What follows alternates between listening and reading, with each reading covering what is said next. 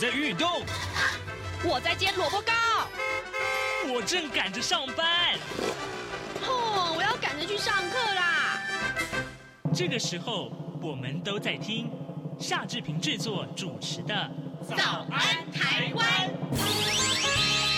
早安台湾带给你最热门的时事访谈，最感动的人物专访，最直接的民意表达。对，让我们一起收听《早安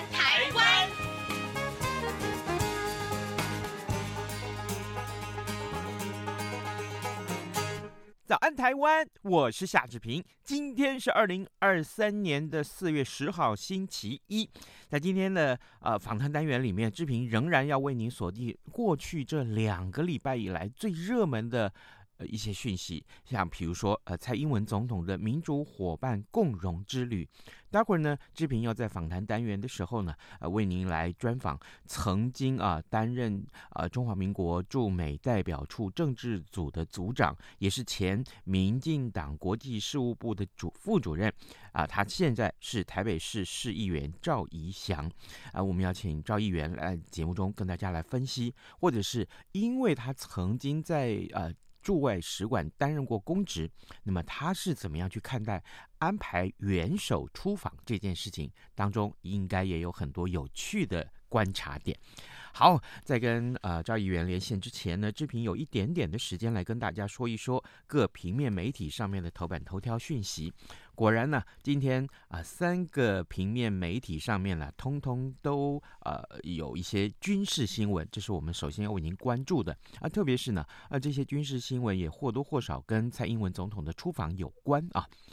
呃，我们首先看到《自由时报》的头版头条，中国在八号开始啊，呃，展开了环台岛的这个。战备警巡，还有就是联合利剑的军演啊。那么，美国国务院跟美国在台协会 AIT 表示密切关注北京的行动，并且有信心和拥有足够的能力去确保区域和平稳定。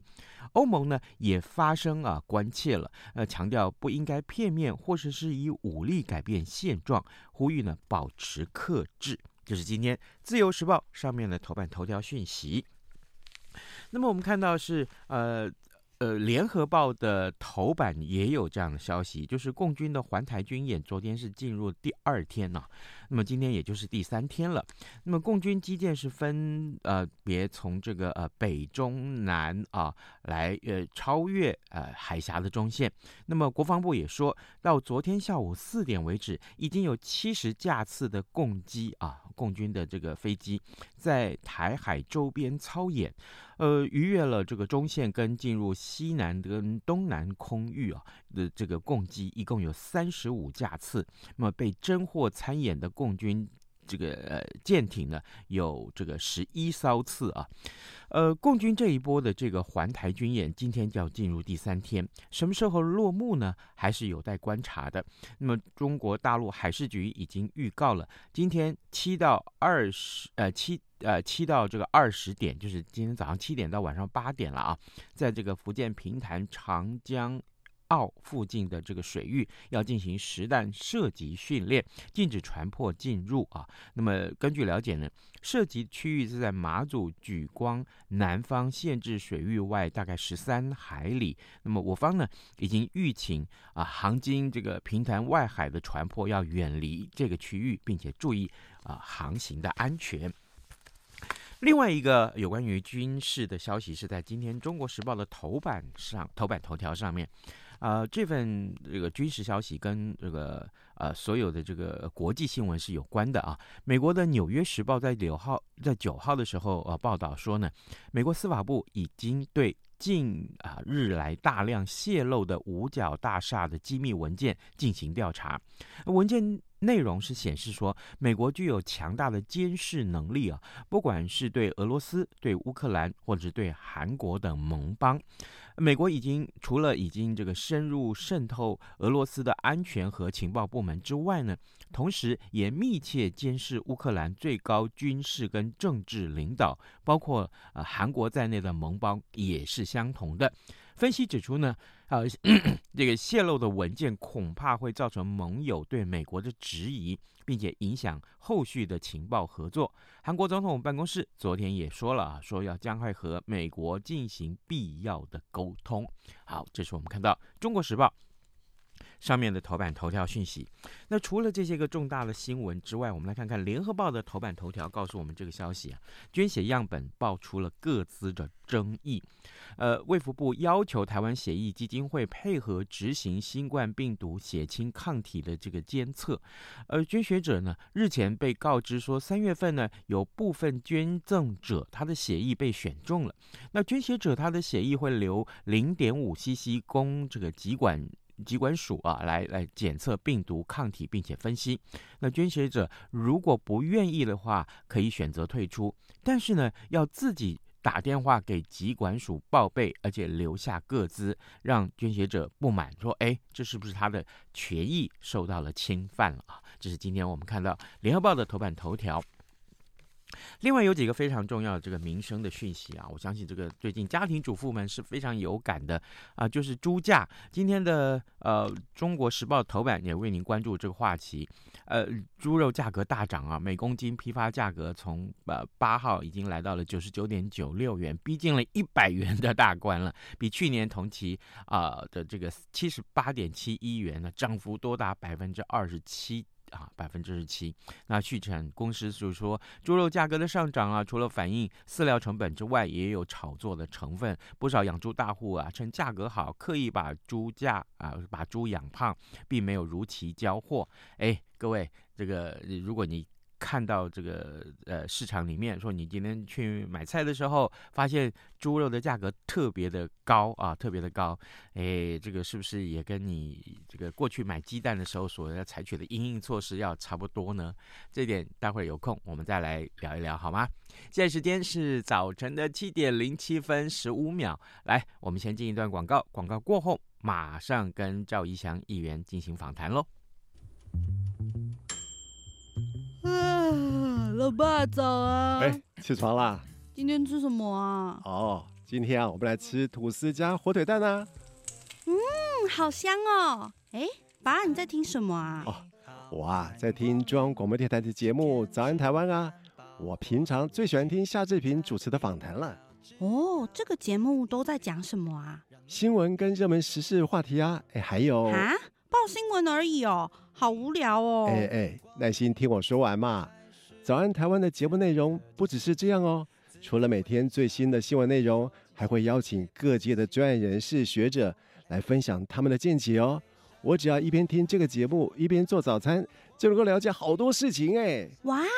那我也要听，在哪个平台可以听到啊？在每个礼拜一到每个礼拜五的早上七点到七点半，就能够在中央广播电台的官网上面收听到喽。哦，对了。在 Sound On、Spotify 这一些 Podcast 的平台上面也能够听得到哦。哇哦，老爸你很潮哎！对呀，Podcast 上面就能听到，也太方便了吧？哎，什么味道啊？哦，老爸，我的早餐烧焦了啦！早安，台湾，你正吃着什么样的早餐？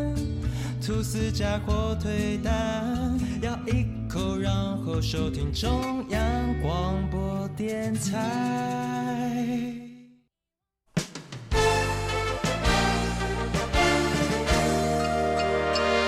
早安，笔记本。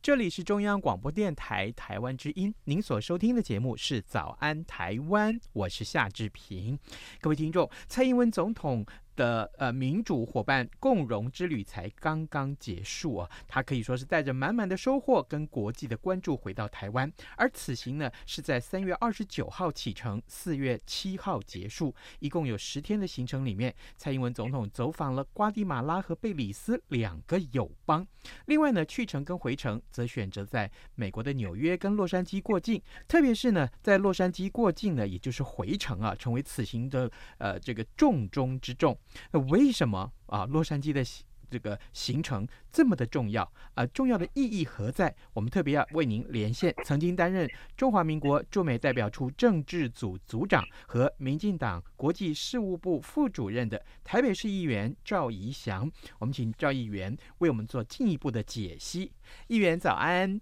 哎，主持人早安，各位观众朋友，大家早安。是，谢谢您一早接受我们的访问。我想首先先请教您啊，总括来看，蔡英文总统此行的外交出击，就台美关系跟台台湾跟友邦的关系这两个层面而言，它重大的意义何在？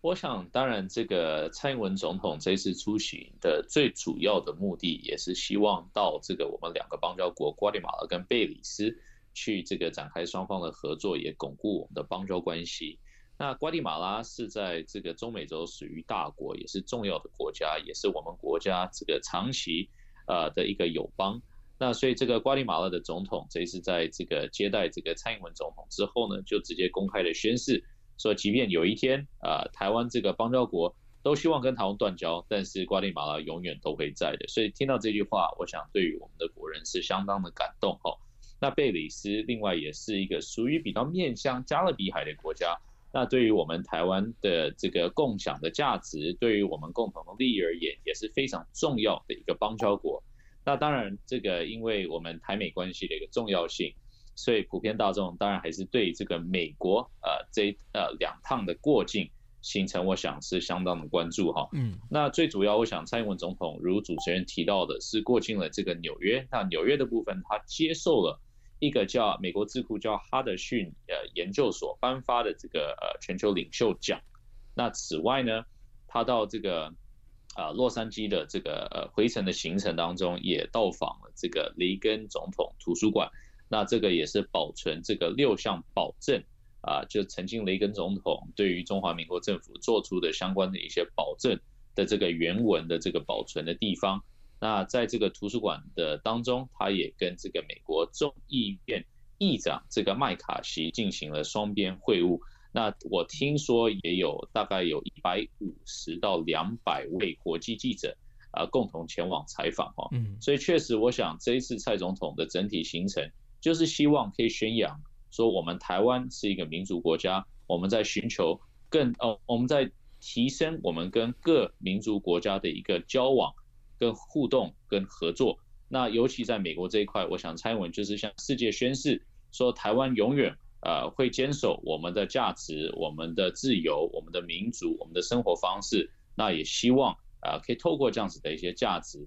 呃，持续能保存保持这个台海的一个和平稳定的一个现况。是，议员，您刚刚提到了呃会见麦卡锡这件事情啊，呃，正好呃我们也谈到，其实这一次这样的安排其实非常巧妙的。那么呃一进一退，他的这个安排的过程里面有什么样的一个呃耐人寻味的故事？另外一个就是呃我们知道呃蔡英文总统出访之前啊，洪都拉斯才刚刚呃与我们断交，当然是我们宣布呃跟他们断交。但其实这是不是也凸显了中华民国外交处境的艰困呢？那当然，第一点针对这个麦卡锡，我想麦卡锡这一场会晤的最主要的一个关键，就是彰显说我们啊，在美国是获得这个共和党、民主党两党的跨党支持哈。其实我们知道，美国现在国内政治的纷争其实相当的严重，那包括在很多社会议题上，呃，两党是没有办法获得任何的共识的。但是非常显然的，就是从去年这个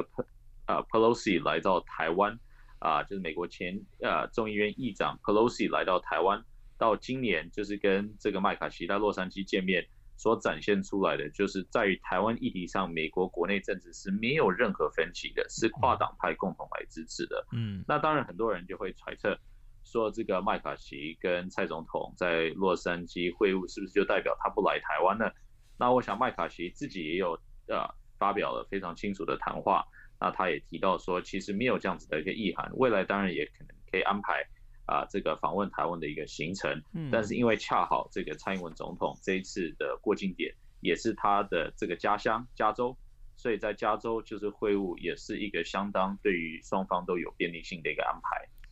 至于说洪都拉斯的部分，洪都拉斯当然它的外交转向对我们是相当的遗憾的，因为它跟我们的邦交关系有长达八十二年哈。嗯，那最主要其实我们啊、呃、看到无论是洪都拉斯或者是过去的一些邦交国的断交的情形，所彰显的是我们很难去跟中方去竞争。为什么会这样说呢？因为主要中方透过的外交手段，是我们作为一个民族自由国家，我们是没有办法去进行的。所以，包括曾经就有其他国家的总统，这位是这个密克罗尼西亚的总统，就直接发表公开函，提到说中国的外交手段，包括直接用贿赂，包括直接用收买，甚至于包括直接用一些不明的金钱的交流，去吸引这些国家啊、建立跟中方的一个合作关系。所以从这个角度而言，我们当然是一个法治国家，我们很难去跟对方用这些手段去跟他们比所谓的金钱外交哈。所以这是第一个层面。嗯，但第二个层面，在这些邦交国，他们的经济发展其实也到了相当的一个程度了。所以过去我们例如说跟洪都拉斯、跟瓜地马拉、跟这些国家进行的这个农业、教育、基本呃这个设一些基础设施，甚至于医疗的一些合作。已经没有办法完全满足这些邦交国的需求了。这些邦交国希望的是要有投资、要有贸易等等的一些行为。那在台湾，我们是一个自由国家，我们没有办法去指使任何的企业、任何的商业说一定要去洪都拉斯，一定要去哪一个国家跟他们发展这个双边的一个经贸交流。嗯，啊，所以因此我们在说跟中国在这些经贸议题上，我们确实是站在比较弱势的一个地位。那这个也导致许多邦交国可能认为说，啊、呃，我们希望跟中国建交，对他们是有商业或者贸易上面的利益的。嗯，了解。其实这真的是啊，凸显了中华民国在外交处境上的一些艰困啊。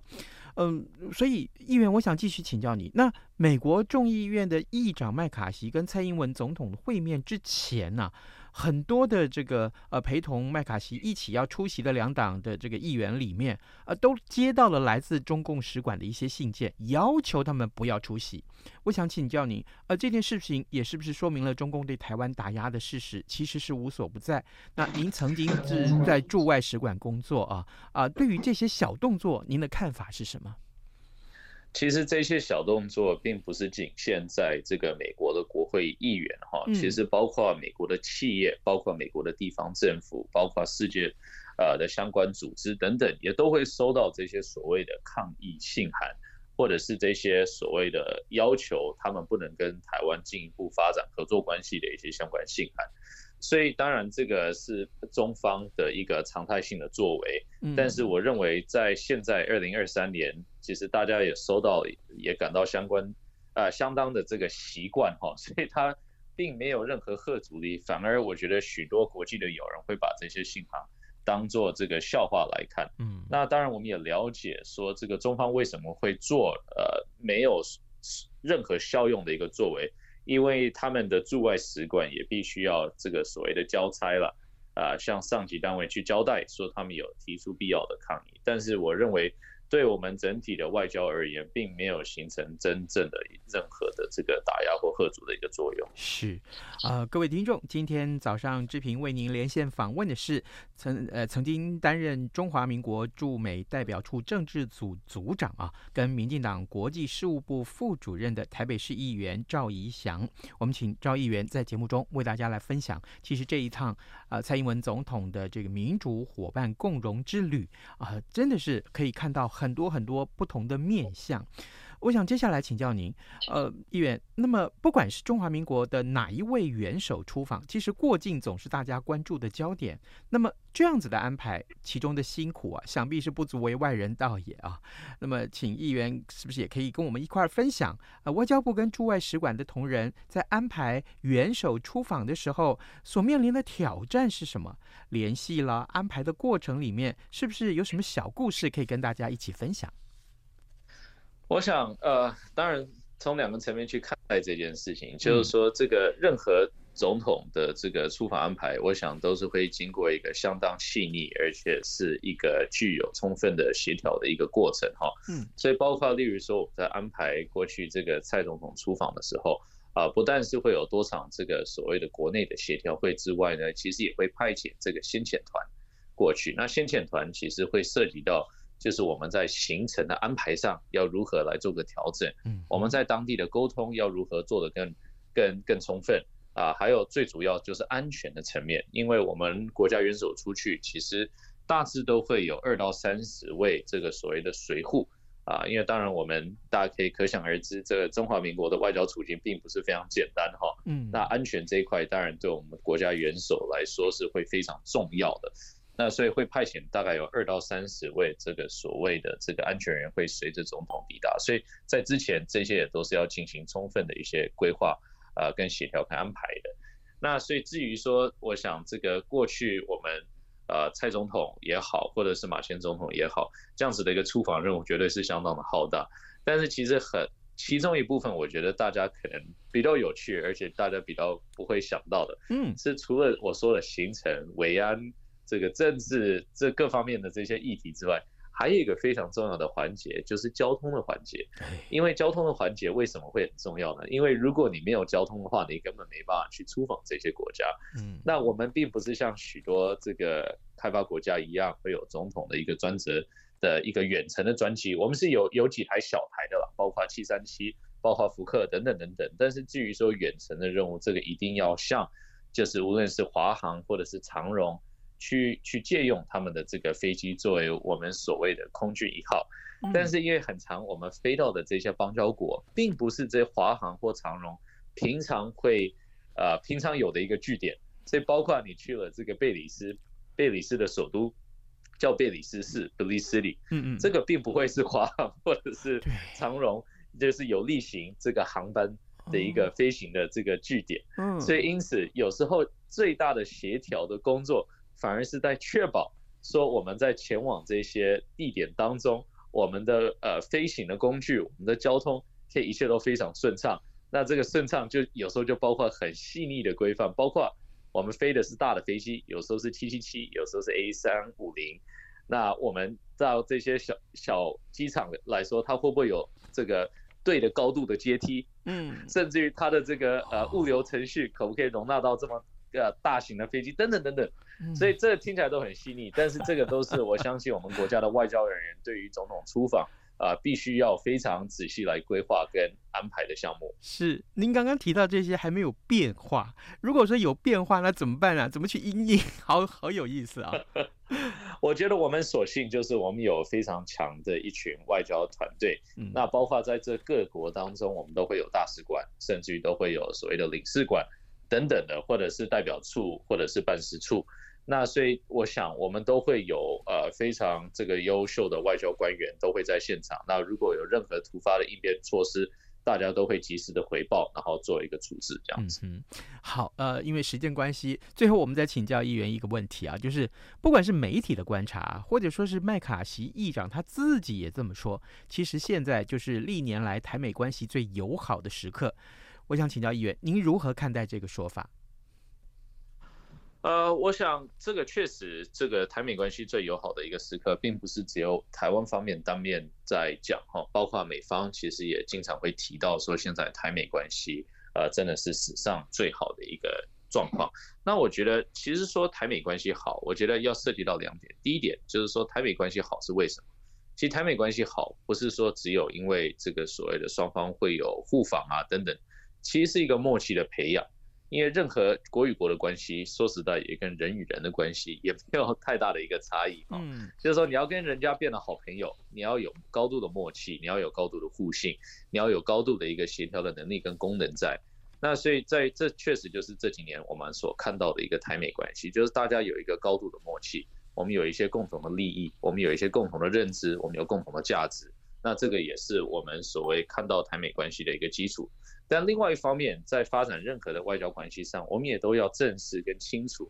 啊，什么是符合我们自己国家的利益。那当我们看到来自这个中共的挑战持续的日益的在提升，包括我们看到，呃，这去年八月这个习近平发表了新时代对台白皮书当中，提到说中国对于台湾最终的企图也只有统一，而且统一是唯一的选择。而是在许多公开场合，就是对岸的官员也是如此的强调，说统一是台湾唯一的选择。嗯，那在这个情形之下，我们会认知到说，最符合我们国家利益的作为，就是第一点，一定要强化我们的自我国防战力。那这也就是这几年在两党共同支持之下都在进行的一件事。但第二件事也是要强化我们跟民族呃伙伴的这个合作关系。我们要让各国共同来关注台海的一个和平跟稳定。我们千万不能就是让中方认为说这个是所谓的这个自己呃自自己家里的事情，这个不容许外人干涉等等。我想，如果是这样子的理念，我们台湾两千三百万人，我们没有办法去对抗十三亿的一个大的国家。嗯，但是如果我们基于我们的政、我们的价值，我跟我们的共同利益，可以跟美国、跟日本、跟澳洲、欧洲这些国家站在一起，共同应应的话，我想这个才是对我们国家利益最有保障的作为。是的，各位听众，今天早上之平为您连线访问的是中华民国驻美代表处的前政治组的组长和民进党国际事务部的副主任啊，之前都曾经担任过这样的职务。那如今呢，他是台北市市议员赵怡翔。特别是因为刚刚解说里面，呃，因着他过去曾经担任过的职务，让这份今天我们听到的解说其实是非常适切，也非常非常的精彩。我们非常谢谢议员跟我们的分享。谢谢您，谢谢主持人，谢谢各位听众朋友，谢谢。从两岸、国际、历史、文化与财经等角度透视中国的《这样看中国》节目，每周一到周五晚间九点三十分到十点在中央广播电台播出。如果您对《这样看中国》节目有任何收听想法或意见，欢迎寄信到。台北市北安路五十五号，也可以透过电子邮件的方式。节目有两个信箱：二零二零 at rti 点 org 点 tw，或是二零二零零二零三 news at gmail.com。再次谢谢听众朋友们的收听与支持，请持续锁定。每周一到周五晚间九点三十分到十点播出的《这样看中国》节目。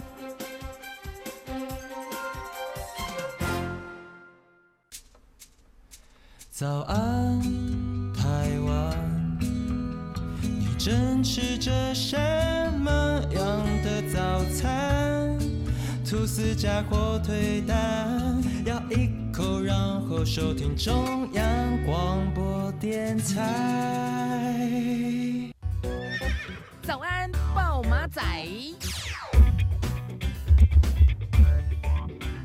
这里是中央广播电台台湾之音，您所收听的节目是《早安台湾》，我是夏志平。此刻时间早晨二七点二十七分四十四秒啊，来，我们来关注一下这个呃诈骗案件，最近特别特别的多。今天有两家平面媒体，《自由时报》跟《中国时呃时报》啊，通通把它放在头版。